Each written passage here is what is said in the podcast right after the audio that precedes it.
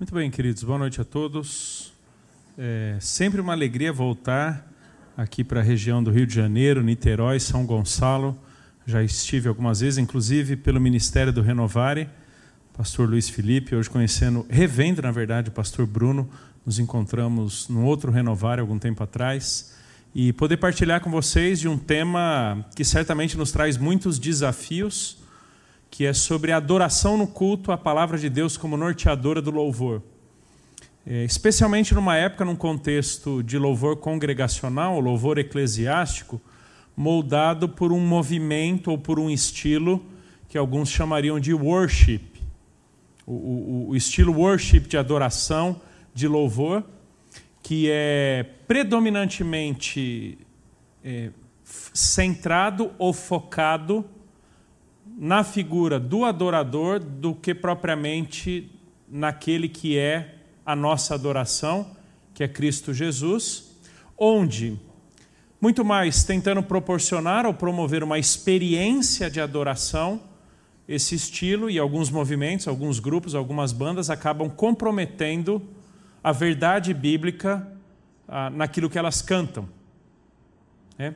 É, frequentemente escuto sobre a tal da licença poética nesse estilo de música ou nesse movimento.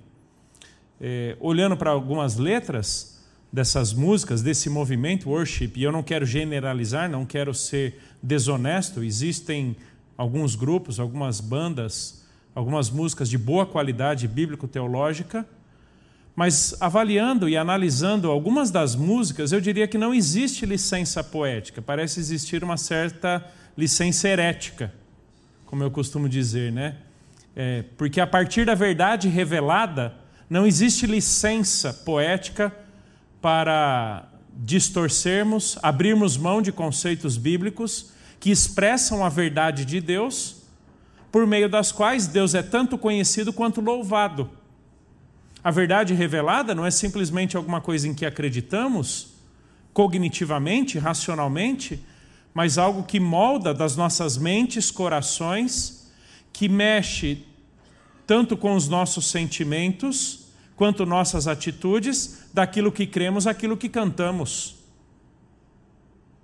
É quando nós então olhamos para a adoração a Deus por meio do louvor, é, orientada, balizada, fundamentada e ao mesmo tempo promotora da boa doutrina, promotora da palavra de Deus. Como os reformadores diziam, né, tanto ali no contexto do século XVI e também a partir dele, que Deus ele é conhecido por sua palavra e em sua palavra ele nos dá os fundamentos e as práticas da adoração a ele.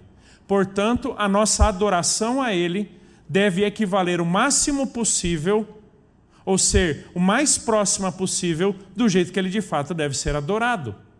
Então não existe uma licença da parte do adorador, daquele que canta, para fazer do momento da adoração muito mais uma experiência pessoal ou particular do que propriamente um instrumento de celebração ou exaltação ou engrandecimento de Deus. E eu diria que até numa época que foi muito bem retratada por Atilano Muradas, quem é da área da música evangélica deve conhecer o Atilano Muradas, onde ele vai dizer que a gente vive muito um movimento do eu-universo. Existe um, um, louvor, uma adoração muito mais centradas em nós, é, bem triunfalista, dizendo quem somos, o que fazemos, o que conquistamos, o que temos direito, é, como protagonistas da música, do que, própria, do que propriamente músicas que engrandeçam, que celebrem que expressem perfeitamente quem Deus é e aquilo que Deus faz por meio de Cristo Jesus. Então veja que a gente vive um certo movimento de humanização do louvor, da adoração, quando na verdade a adoração perpassa toda a Escritura Sagrada como uma oportunidade que Deus dá ao seu povo de reconhecê-lo, né? reconhecer quem Deus é e então expressar pelo louvor, que é o nosso foco aqui nessa noite, pelo louvor, a gratidão, o reconhecimento, a submissão que nós, como adoradores, temos diante de Deus. Tanto é que muito da terminologia bíblica ligado à adoração aponta para posturas de rendição e serviço do adorador em reconhecimento do diante de quem está. Exemplo: um dos termos do Antigo Testamento para adoração era usado para o servo. O servo, aquele que serve. Desde abrir um buraco na terra para plantar alguma coisa de acordo com as ordens do seu senhor, até aquele que oficiava no templo, um servo. Onde então ele se submetia ao seu senhor, ele cumpria as ordens e as expectativas do seu senhor. E enquanto servindo o seu senhor, ele estava adorando. E próximo a esse conceito de serviço vem um conceito de temor, muito bem expresso no livro de Provérbios, quando fala que o temor do Senhor é o princípio da sabedoria. Onde temor ou temer a Deus é tanto uma postura de respeito reverente, quanto pavor temeroso. Respeito reverente, por quê? Porque estamos diante de ninguém menos do que Deus aquele que o livro dos Salmos tanto fala que criou o universo, sustenta o universo, ou que Isaías diz que habita no mais alto sublime trono, ainda que seus pés se façam presentes na terra, demonstrando o governo e o domínio de Deus. Isso é o respeito reverente.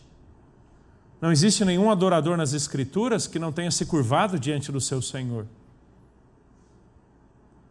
Mas a ideia de pavor temeroso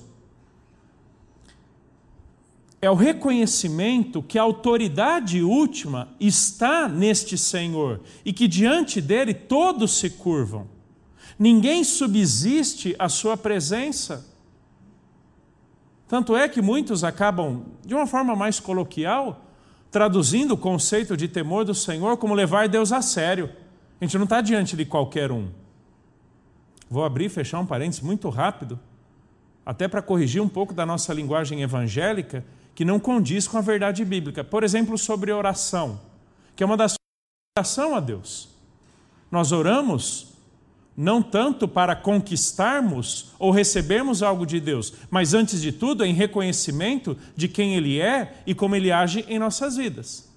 Onde muitos acabam dizendo que falar com Deus é como falar com o seu amigo. Deixa eu te dizer uma coisa: teu amigo não mandou o filho dele para morrer no teu lugar. O teu amigo não criou os céus e a terra. O teu amigo não detém o poder sobre vida e morte. Eu não estou com isso distanciando Deus, dizendo que ele não é acessível a nós numa oração. Mas eu estou dizendo que Deus não está para nós como nossos amigos ou colegas estão para nós. A autoridade, a dignidade, a supremacia, a soberania, que Deus tem, a glória que Deus tem, o meu amigo não tem. Então, a consciência e postura do estar diante do Senhor em oração é completamente diferente do conversar, bater papo com o meu colega do meu lado. De novo, a consciência que nós temos do diante de quem estamos molda não apenas a nossa postura, senão também a nossa linguagem. E para aqueles que têm um pouquinho mais de de tempo de vida cristã, deve ter percebido aquela virada do século XX para o século XXI, com o surgimento do evangelicalismo televisivo, que Deus passou a ser muito mais um servo dos desejos, daquilo que os crentes decretavam, impetravam, determinavam, do que o Senhor soberano do universo. Pavor temeroso me diz, me lembra diante de quem eu estou. Isso traz pudor para as nossas palavras. Isso traz zelo à nossa linguagem. E isso traz respeito àquilo que falamos sobre Deus e para Deus. Um conceito neotestamentário de adoração é de onde vem a nossa palavra liturgia. Leiturgel que aponta para a prestação de um culto a Deus, algo formal, algo planejado, algo intencional, algo estruturado que corresponda à ordem e decência com que Deus deve ser exaltado e engrandecido. É por isso que no Antigo Testamento, você tem lá em toda a estrutura do templo, na verdade, desde antes né, do tabernáculo, mas você tem toda uma estrutura de ofício cultico. Das pessoas que oficiavam, da maneira como Deus deveria ser louvado, e toda aquela meticulosidade das pessoas que abriam o templo aquelas que tocavam diante do Senhor, das que liam a palavra, aquelas que cantavam. Existe um aspecto estético no culto que muitas vezes nós nos esquecemos que a liturgia não é simplesmente uma, a ordem dos elementos no culto, mas de alguma forma a expressão, o reconhecimento do a quem louvamos e diante de quem estamos. Isso não quer dizer que não estamos diante de Deus quando não estamos na igreja, ou que não estejamos diante de Deus quando não estamos cantando para Ele e ouvindo da Sua palavra. Mas isso quer dizer que quando nós nos reunimos como igreja, quando nós nos reunimos como corpo de Cristo para uma adoração ou um culto público, aquele momento reveste-se de um caráter especial que em tantas outras circunstâncias da nossa vida do dia a dia nós não temos e não desfrutamos. Eu quero oferecer para vocês uma breve definição de culto público, que para mim ela é norteadora até do muito que eu vou trazer para vocês nessa noite. Quando nós entendemos o que é o culto público, nós vamos entender qual é o espaço que a palavra tem no culto.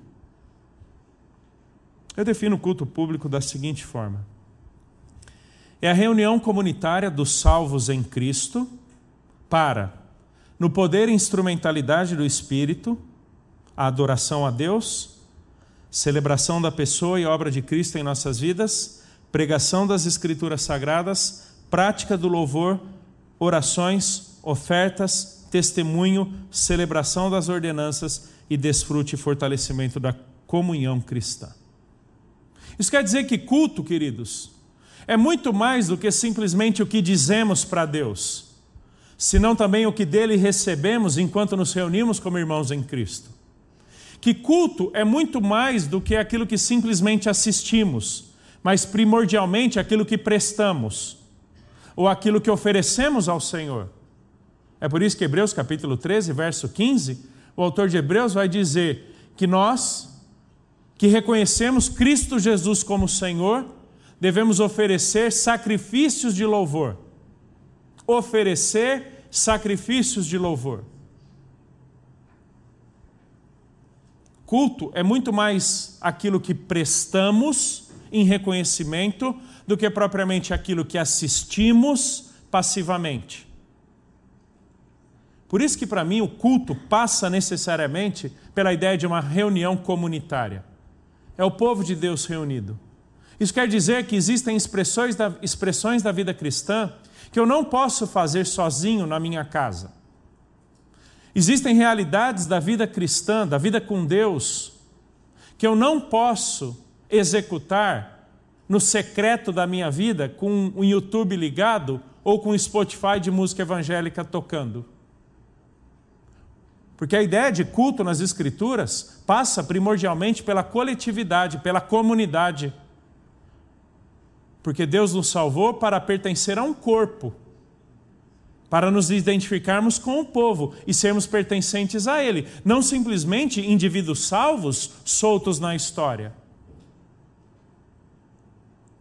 É por isso que nós temos toda uma estrutura cultica no Antigo e Novo Testamento que passa pelo povo de Deus.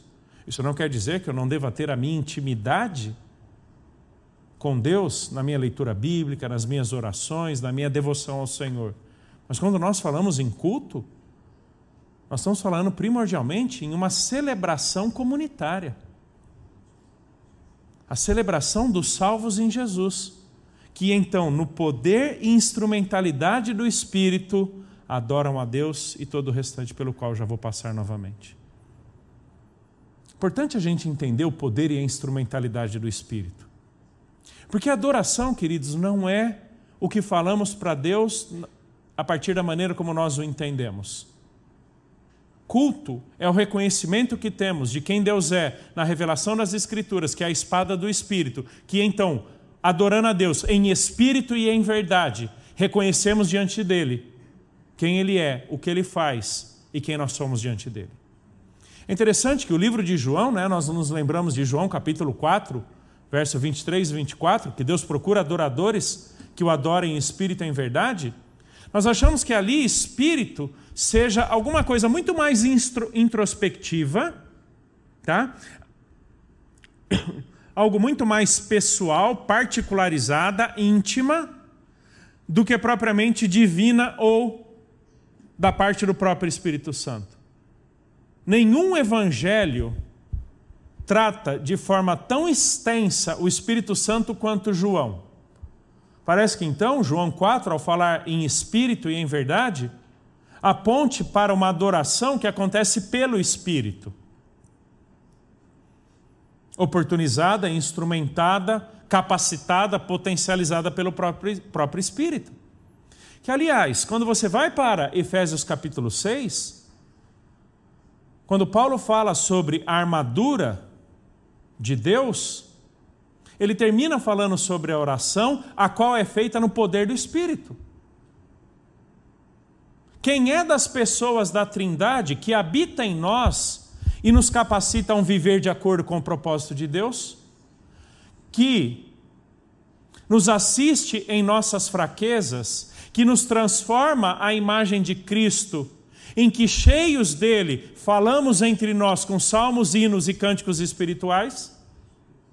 Isso quer dizer que a adoração é, antes de tudo, a atuação do Espírito em nós e através de nós em reconhecimento a quem Deus é. E que, portanto, inevitavelmente, precisaremos ter uma adoração, um louvor conforme a palavra, que é a espada do Espírito. É até estranho pensarmos numa adoração ou num louvor a Deus que não equivalha exatamente à revelação bíblica, que tem espaço para a licença poética quando na verdade o Espírito age pela palavra. Porque a palavra é Deus falando, e Deus falando pelo seu Espírito. E aí em João 4 ainda fala em espírito e em verdade. Quando você vai pelo livro de, pelo livro de João, pelo Evangelho de João, e você busca os usos da palavra verdade no Evangelho de João, você terá as seguintes ideias. Cristo é o caminho, a verdade. Então é uma adoração que acontece por causa de Cristo, que celebra Cristo Jesus. Que, aliás, se nós nos reunimos como igreja para adorar a Deus, para louvar ao Senhor, o que justifica a nossa reunião não é o fato de nós nos gostarmos não é o fato de morarmos simplesmente no mesmo bairro ou nos reunirmos no mesmo endereço. O que justifica a nossa reunião, que justifica essa reunião comunitária, é Cristo Jesus e a salvação que temos nele. Portanto, o nosso louvor, a nossa adoração, é fruto de lábios que confessam o nome de Cristo Jesus. Queridos, não fosse Cristo em nós, não haveria qualquer motivo para louvarmos a Deus. Isso vai nos levar daqui a pouco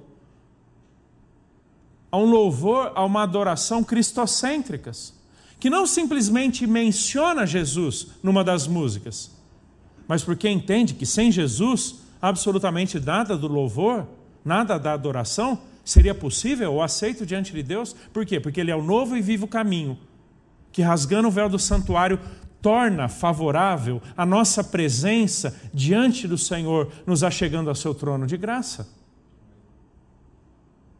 Então, a verdade no, no livro de João é o próprio Cristo, tanto quanto a sua palavra.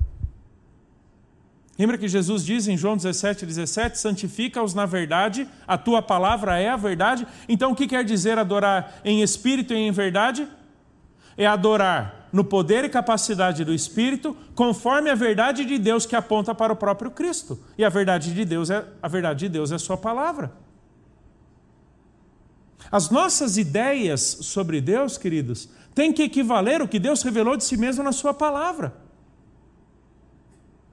Há um livro que infelizmente já está esgotado, chamado Mais Perto de Deus, Tozer, A.W. Tozer, em que ele diz que as nossas ideias de Deus têm que equivaler o máximo possível ao que ele revelou de si mesmo na sua palavra. E ele também vai dizer em outro ponto do livro que a igreja caminha para sua decadência na medida em que ela compromete as suas mais elevadas compreensões de Deus. Onde tanto em termos doutrinários quanto em termos morais, uma igreja invariavelmente decairá se ela comprometer os seus conceitos mais elevados de Deus.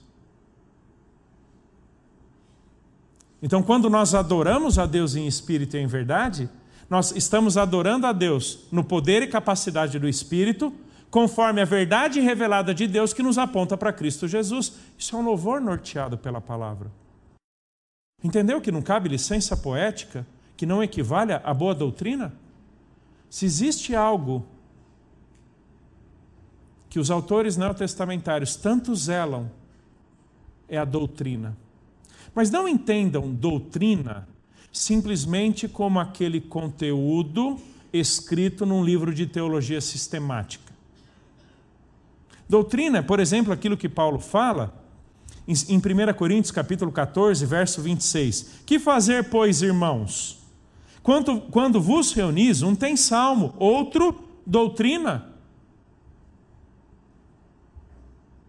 Ou 1 Timóteo 4, 6.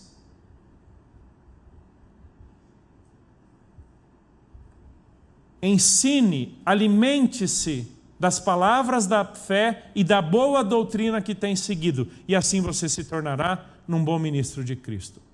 Doutrina não é o que falamos de Deus. Doutrina é o que Deus ensinou de si mesmo nas Escrituras. Então, quando um traz salmo, outro traz doutrina, seja o salmo, seja a doutrina, tem que equivaler perfeitamente o que Deus revelou de si mesmo. A igreja é a igreja da doutrina é a igreja que comunica a doutrina. Tem um autor que vem falando muito disso para a gente, que é o Kevin Van Hooser. Quero daqui a pouco recomendar até um livro dele que fala muito bem sobre a doutrina, é, no propósito do discipulado, com o propósito do discipulado. Onde as nossas compreensões mais precisas e profundas da palavra de Deus moldam o que pensamos, o que falamos, o que cantamos, o que ensinamos de Deus com as pessoas. Então, culto é essa reunião comunitária dos salvos em Cristo para, no poder e instrumentalidade do Espírito, a adoração a Deus, o serviço ao Senhor, o reconhecimento de quem Ele é. Adoração é um daqueles conceitos na Bíblia que não se preocupa em lidar simplesmente com uma atitude. Tá bom? Nós acabamos equivalendo, na nossa tradição cristã, adoração a louvor. Louvor é uma expressão de adoração, mas não apenas essa. Alguns termos do Antigo Testamento ligados à adoração falam do serviço, trabalho. O trabalho que fazemos é uma forma de adoração a Deus. Só que, como igreja, a gente não está falando tanto do nosso trabalho na empresa ou do nosso estudo no colégio, na universidade. A gente está falando daquilo que a gente faz em reconhecimento à grandeza, à autoridade, à soberania, à supremacia de Deus no corpo, na igreja. Por isso que Paulo vai dizer lá em Efésios 3: A Ele seja a glória em Cristo e na igreja. E glória não é simplesmente um atributo de Deus. Glória não é simplesmente um aspecto de Deus. Na verdade, falamos do Deus glorioso, que tem uma presença imponente, que demonstra a sua autoridade sem pedir passagem. Essa é a ideia de glória, peso. Um dos conceitos de glória no Antigo Testamento é peso. Peso em que sentido? Presença imponente, que não pede passagem, ele passa. Que executa seus desígnios, que nenhum dos seus planos é frustrado. A esse Deus seja a glória em Cristo e na igreja. Então nós nos reunimos como igreja para adorar a Deus. Ou como Paulo fala em Filipenses 3, nós que somos a verdadeira circuncisão. Circuncisão em que sentido? Do coração, que vem lá de Deuteronômio 10, Deuteronômio 30, Colossenses 2, Efésios 2, que tivemos a carne, o pecado da carne removido do nosso coração e agora temos a salvação em Jesus. Nós que somos a verdadeira circuncisão, que adoramos a Deus em espírito por causa de Cristo Jesus. Adorar a Deus, muito antes de ser alguma coisa que falamos ou fazemos para Ele, é uma postura de reconhecimento de quem Ele é e do que Ele fez em nossas vidas. E então, quando reconhecemos quem Ele é e o que Ele fez em nossas vidas, a postura mais adequada do adorador é o quê? Curvar-se diante dele e reconhecer, seja falando, seja orando, seja cantando, seja ofertando. Tanto é que, ao longo das Escrituras, ofertar financeiramente é uma expressão de adoração a Deus. Testemunhar é uma forma de adoração a Deus. Cantar é uma forma de adoração a Deus. Tanto é que um dos termos usados no Novo Testamento para bendizer Deus, por exemplo, Efésios 1:3, bendito Deus e Pai de nosso Senhor Jesus Cristo. O termo ilogel significa falar bem. Mas não é falar bem para inflar o ego. Não, é reconhecer que a fama de Deus é tamanha na minha vida que eu não consigo me conter e que eu preciso falar bem dele. Por isso que nós temos tanto o livro dos Salmos. Temos tantos cânticos. Nem todos os salmos eram cantados, mas todos, elas, todos eles eram certamente de forma poética, declamados, expressos, entoados, recitados pelo povo de Deus. Dos salmos imprecatórios aos chamados salmos da natureza, dos cânticos de romagem aos chamados salmos didáticos, todos eles bendizem ao Senhor. Porque bem dizer é falar bem, isso é adorar. Então nós adoramos a Deus quando falamos bem de Deus. Quando reconhecemos que quem somos, temos e fazemos é por pura graça e bondade de Deus. E quando nós falarmos de nós no louvor, nós falaremos de nós em relação a Deus, não a gente por nós mesmos. Aquele eu universo do Atilano Muradas diz que muitas vezes estamos celebrando quem somos, o que fizemos. Tanto é que existe muita música evangélica hoje, que se você não soubesse que era evangélica, você poderia colocar o marido ou a esposa e daria na mesma. Impressionante. É uma música romântica, é uma música de amor. Com alguma ideia cristã. Eu não estou dizendo que não possamos ter músicas românticas compostas, inclusive, por cristãos, que expressem a beleza do amor. Mas à medida que elas não ressaltam quem Deus é, o que Deus faz, chamemos, chamemos elas simplesmente de músicas. Não chamemos de músicas de adoração que reconhecem quem Deus é, se nem fazemos referência a Ele, como os salmos são muito explícitos em nos dizerem quem protagoniza isso a quem estamos direcionando tudo isso. Se existe algo que nós temos na Bíblia, é que o louvor a Deus é sempre escancarado, nunca velado. O que, eu quero dizer com escancarado? O adorador sabe sobre quem, para quem está cantando. Isso é adoração a Deus.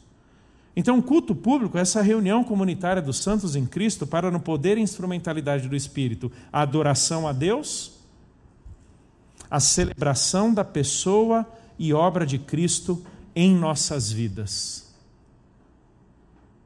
Queridos, nós nos reunimos para celebrar a vida em Jesus. Confesso até que eu já condicionei a minha mente, até na igreja que eu, que eu exerço o ministério pastoral, de chamar o culto de celebração, celebração coletiva.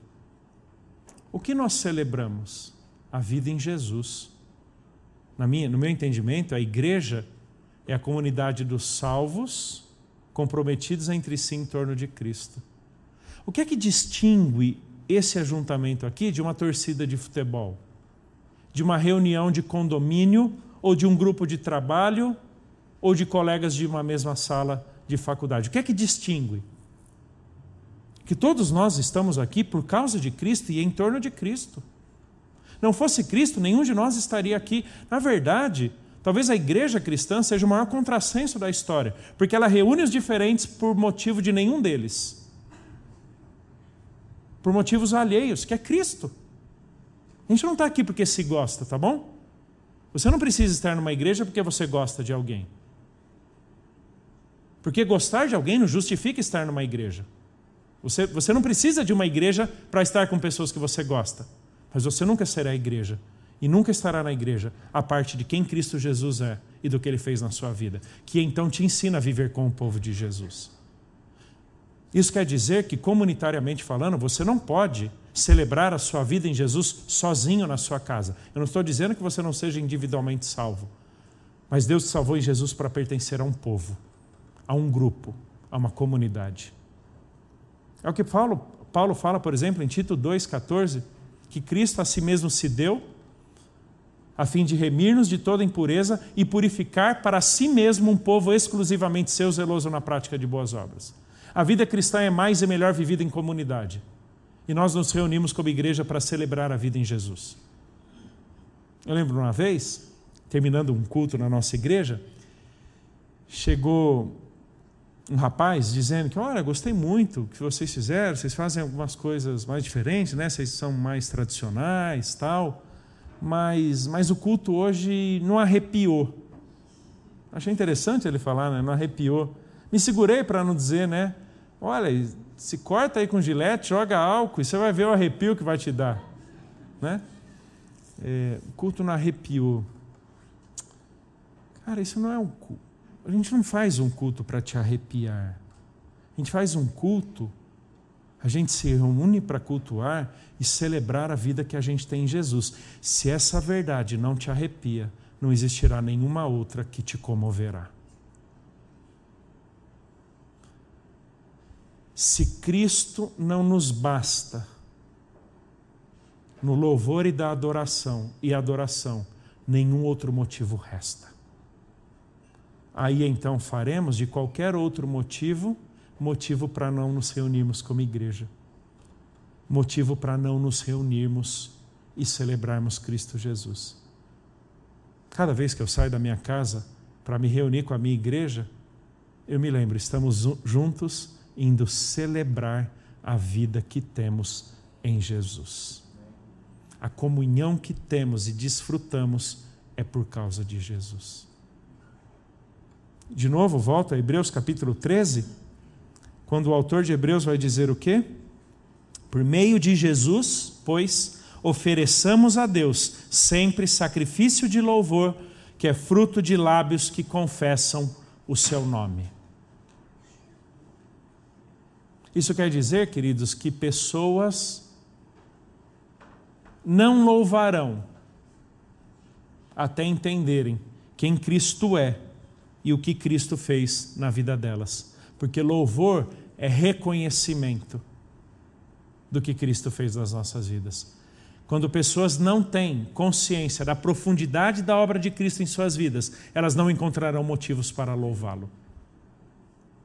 Louvor é uma experiência de pessoas regeneradas, não simplesmente de bocas abertas.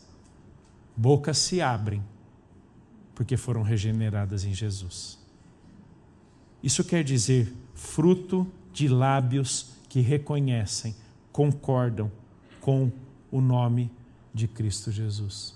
Então, o culto é a oportunidade que a gente tem dessa celebração da nossa vida em Jesus.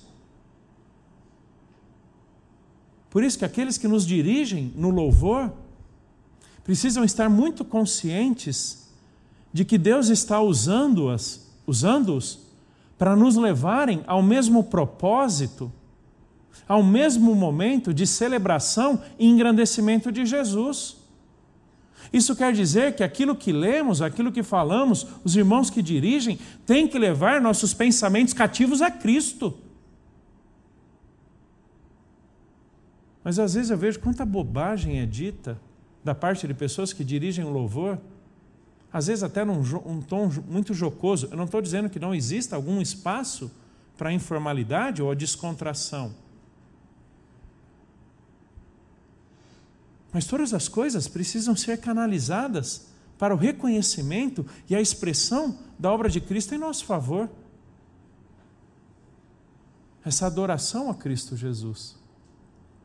Porque Ele não é apenas o assunto do louvor, Ele é a razão do louvor. Como eu costumo dizer, cristocêntrico, não porque menciona Jesus, mas porque sem Jesus aquilo não faz o menor sentido. Algo pode mencionar Jesus e nem por isso existir por causa de Jesus. Mas qualquer coisa que existindo por causa e para Jesus nunca deixará de exaltá-lo e de expressá-lo. Isso quer dizer sacrifícios de louvor fruto de lábios que confessam o nome do Senhor. Então, culto público, essa reunião comunitária dos salvos em Cristo para, no poder e instrumentalidade do Espírito, a adoração a Deus, celebração da pessoa e obra de Cristo em nossas vidas, pregação das Escrituras Sagradas. Queridos, uma das marcas da igreja bíblica é a pregação da palavra de Deus. Isso quer dizer não apenas o momento em que alguém abre um texto bíblico e expõe o texto bíblico homileticamente, exegeticamente, teologicamente. Não é apenas isso. Pregar a palavra de Deus quando cantamos. Pregar a palavra de Deus quando lemos eu, eu diria para vocês, e até refletindo na minha própria igreja, que a gente lê pouco das Escrituras no culto. A gente lê pouco. Não fosse aquele momento que tem alguém expondo uma passagem, talvez em nenhum outro momento nós leríamos comunitariamente a palavra de Deus.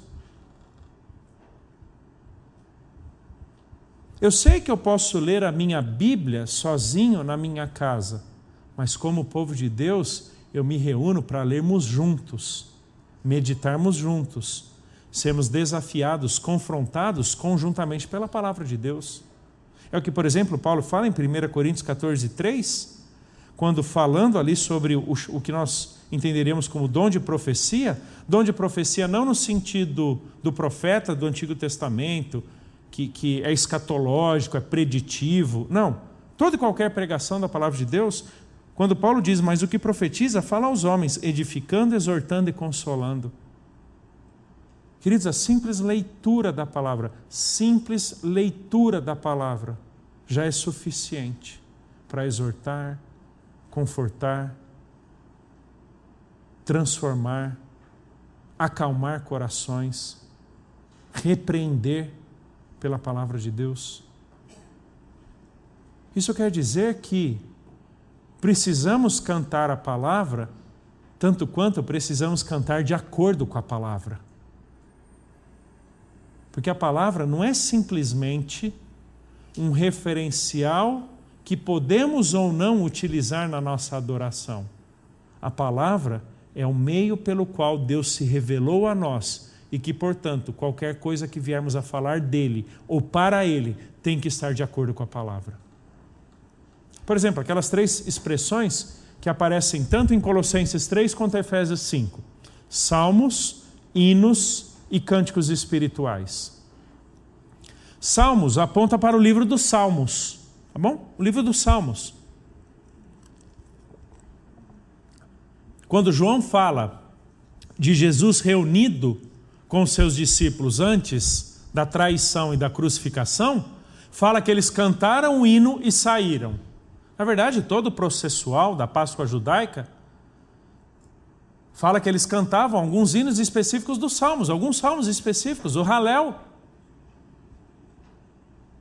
A igreja cristã cantava muitos dos salmos. A igreja cristã também cantava hinos. Quais hinos eram esses? Muito possivelmente, alguns deles estão até no Novo Testamento. Existe muita probabilidade de que, por exemplo, Filipenses 1, 3 a 14, oh, Efésios 1, 3 a 14, seja um hino. Que você tenha as três pessoas da Trindade e a obra de cada uma delas na salvação. Ao final de cada uma dessas pessoas da Trindade, vem o que seria um coro para louvor da glória da sua graça. Ou para louvor de sua glória. É muito possível que quando Paulo fala em 1 Timóteo, capítulo 3, verso 16, grande é o mistério da piedade, e aí ele fala sobre Jesus em quatro frases, aquilo fosse um hino. Ou Filipenses capítulo 2, quando fala do alto esvaziamento de Cristo, aquilo também fosse um hino. Ou Colossenses capítulo 1, versículo 13 em diante, quando Paulo fala que ele nos resgatou né, nos libertou do império das trevas para o reino do seu Filho amado, também seja um hino. E tantos outros. Que talvez não saibamos se foram, eram hinos cantados pela igreja a partir do texto bíblico, ou Paulo incorporou no texto bíblico hinos que já eram cantados pela igreja. Qualquer um dos dois, qual seja, refletem perfeitamente a verdade de Deus. Salmos, hinos e cânticos espirituais. Não creio que a, a, apenas a chamada salmodia deva ser cantada na igreja, ou seja, apenas o livro dos Salmos e ponto final. Cânticos espirituais parecem ser composições que a igreja cristã antiga, e tem um autor, um historiador, chamado Ralph Philip Martin, que fala sobre adoração na igreja primitiva, vai falar sobre muito dessa vida cultica, de louvor, de adoração da igreja no primeiro século onde muitos daqueles crentes compunham suas músicas. Esses cânticos espirituais que refletiam a verdade de Deus. A igreja ela se reúne para cantar ao Senhor, queridos. E, e nós temos a oportunidade do culto para fazermos isso, sempre de acordo com as Escrituras Sagradas, sempre baseados balizados e expressando a Escritura Sagrada. Então a igreja se reúne para pregar as Escrituras, também para praticar o louvor. Talvez conheçamos várias pessoas que pulam o momento do louvor da igreja e chegam só para a pregação. Vou te dizer, Talvez tenham pessoas que tenham motivos até legítimos para isso, especialmente quando são louvores antropocêntricos, que não expressam a verdade de Deus, não passam de palavras vazias. Mas vamos supor que esse não seja o caso. Sejam louvores que expressam verdadeiramente a pessoa e obra de Deus por meio de Cristo. Que reflitam a boa doutrina e, e, pessoas que decidem pular o momento de louvor. Como eu disse, até pessoas reconhecerem quem é Jesus e o que Jesus fez por elas, elas não terão motivos de louvor. E talvez muitas pessoas não louvem porque elas não sabem a profundidade do que Cristo fez por elas. Nós nos reunimos para cantar, nós nos reunimos para louvar mas nós também nos reunimos para orar. Quantas orações existem nas Escrituras, né? O próprio livro dos Salmos, praticamente todas as cartas de Paulo, várias porções da parte de Davi ou mesmo de Moisés, que inclusive voltam lá em Apocalipse. Orações. Orações são expressões de louvor a Deus. Também digo, queridos, até refletindo na minha própria igreja, como oramos pouco nas nossas igrejas, como oramos pouco. orações que expressem a verdade de Deus, orações que expressem as experiências que temos com Cristo Jesus. Experiência não do ponto de vista subjetivo ou experiencialista, não. Que sejam orações que reflitam o que temos aprendido de Jesus, como temos sido transformados por Jesus, como Jesus tem reconciliado relacionamentos os nossos, os nossos pedidos, as nossas súplicas, os nossos motivos de gratidão levados a Deus em oração. E aqui eu quero voltar para Colossenses capítulo 3, versículo 16 e 17, quando Paulo diz assim, Colossenses 3, 16 e 17: Habite ricamente em vós a palavra de Cristo. Instruí-vos e aconselhai-vos mutuamente em toda a sabedoria, louvando a Deus com salmos, hinos e cânticos espirituais, com gratidão em vosso coração. E tudo o que fizerdes, seja em palavra, seja em ação, fazei em nome do Senhor Jesus, dando por ele graças a Deus Pai. Orações de gratidão. Não apenas orações de petição, mas orações de louvor. Nós nos reunimos como povo de Jesus para oração, nos reunimos também para as ofertas. O culto é uma oportunidade de demonstrarmos a generosidade do nosso coração em reconhecimento não de que Deus precisa do nosso dinheiro, mas porque nós precisamos dele naquilo que nos falta nos recursos. Por isso que a oferta é uma expressão de adoração. Não porque damos aquilo que faltamos, mas porque dependemos daquilo que não temos. A igreja se reúne para ofertar. A igreja se reúne para testemunhar, para compartilhar. Compartilhar o que Jesus tem feito na vida delas, de cada uma das pessoas. Compartilhar com outros seus desafios, suas lutas. Por isso que nós temos muito do instruí-vos, aconselhar, aconselhai-vos. Orai uns pelos outros. Não é uma oração genérica, não. São orações direcionadas ou precisas em função daquilo que compartilhamos nas nossas próprias vidas. Ou como Tiago diz, confessai os vossos pecados uns aos outros.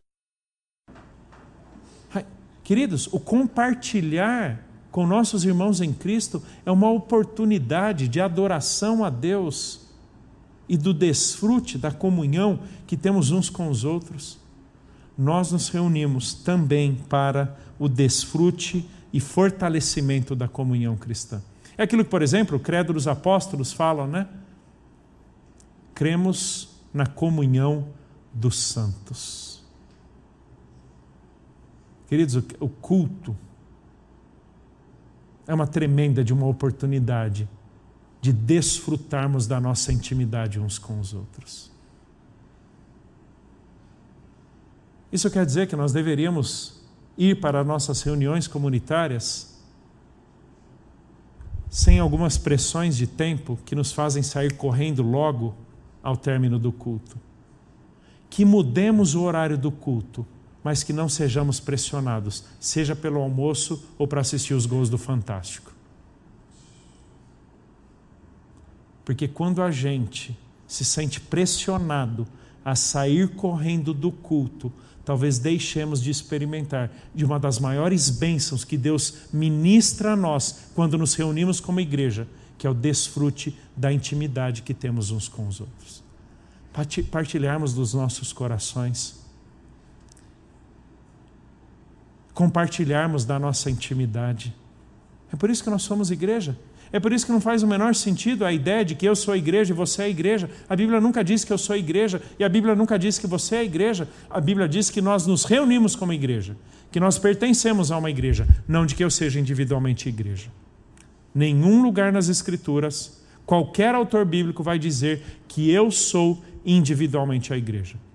Paulo não escreve a igreja chamada Timóteo. Ele não escreve a igreja chamada Tito. Ele não escreve a igreja chamada Filemão. Ele escreve a Filemão e saúda a igreja que se reúne na casa dele. Mas quando ele escreve para os filipenses, ele escreve a igreja que está em Filipos porque a igreja é comunidade. Por isso que então Paulo vai dizer tanto em 1 Coríntios, muitas vezes, faça essa pesquisa, quando vos reunis, quando vos reunis, quando vos reunis. Deus nos dá, queridos, a oportunidade de sermos igreja não apenas para termos o nosso nome arrolado, inscrito numa lista, mas antes de tudo, para estarmos comprometidos uns com os outros, nos identificarmos de tal forma a podermos desfrutar dessa intimidade por meio da qual o mundo conhecerá que somos discípulos de Jesus, quando nos amarmos uns aos outros. É por isso que Deus plantou uma igreja na terra para que por meio dela a multiforme sabedoria e graça dele fossem conhecidas diante de principados e potestades. Efésios 3:10. Queridos, a gente precisa entender o culto como uma oportunidade de somarmos nossas vozes umas às outras, somarmos nossos recursos uns aos outros, somarmos nossas motivações, dividirmos nossas preocupações e conjuntamente direcionarmos tudo isso a Deus. O culto é uma oportunidade comunitária. O culto é uma celebração coletiva. E Deus ministra a nós, Deus nos fortalece, Deus nos agracia com a comunhão que temos uns com os outros. E por fim, o culto, essa reunião, comunitária dos salvos em Jesus para a celebração das ordenanças. Seja do batismo, seja da ceia, são duas oportunidades que Deus nos dá de não apenas praticarmos dois rituais com lembranças de realidades passadas, senão também para sermos fortalecidos em que Deus ministra sua graça com maior intensidade quando vemos pessoas publicamente reconhecendo a salvação delas em Jesus e o compromisso que elas assumem com Cristo, e nós, como igreja, celebrando a ceia do Senhor. Tivemos algum tempo atrás, por causa do Covid, toda uma discussão sobre a ceia. Se ela poderia ou não ser celebrada eh, em casa, sozinho, virtualmente e por aí vai. Quase todas as discussões que eu ouvi partiam muito mais de aspectos práticos do que eclesiásticos. Batismo e ceia são práticas eclesiásticas. São graças e bondades, privilégios e práticas que Deus nos dá para, como irmãos em Cristo, reconhecermos, louvarmos, bendizermos quem Deus é e o que Ele faz por nós em Cristo Jesus. É por isso que eu não chego sozinho na minha casa, pego meu suco de uva e meu pão e celebro comigo mesmo para mim mesmo a ceia. Mas nós nos reunimos como igreja para celebrarmos a nova vida que temos em Jesus e anunciarmos coletivamente até que Ele volte, para que então, como noiva comunidade, povo, igreja, celebremos com o Senhor as bodas do Cordeiro. A palavra é então a base e a baliza de absolutamente tudo que cantamos, falamos, expressamos, ensinamos e experimentamos a Deus, de Deus. Seja celebração da vida em Jesus, a pregação das Escrituras, o louvor, as orações, a oferta, a comunhão e as ordenanças. Base e baliza. Vamos orar? Deus, muito obrigado pela tua palavra que nos revela quem o Senhor é. Que também nos diz o que o Senhor fez por nós por meio de Cristo. Deus, ajude-nos a ter uma adoração um louvor, um ensino que correspondam o máximo possível com aquilo que a tua palavra nos diz. Nos livre, Deus, de cantar coisas a respeito do Senhor que não sejam dignas do Senhor, que não expressem quem de fato o Senhor é e o que o Senhor fez por nós em Jesus. Livre-nos dessa tal licença poética que muitas vezes acabam não refletindo a verdade do Evangelho. a boa doutrina, que são percepções equivocadas, compreensões erradas sobre o Senhor e sobre nós mesmos. Ajude-nos, ó Deus, a falar bem do Senhor, por quem de fato o Senhor é e faz por nós em Jesus.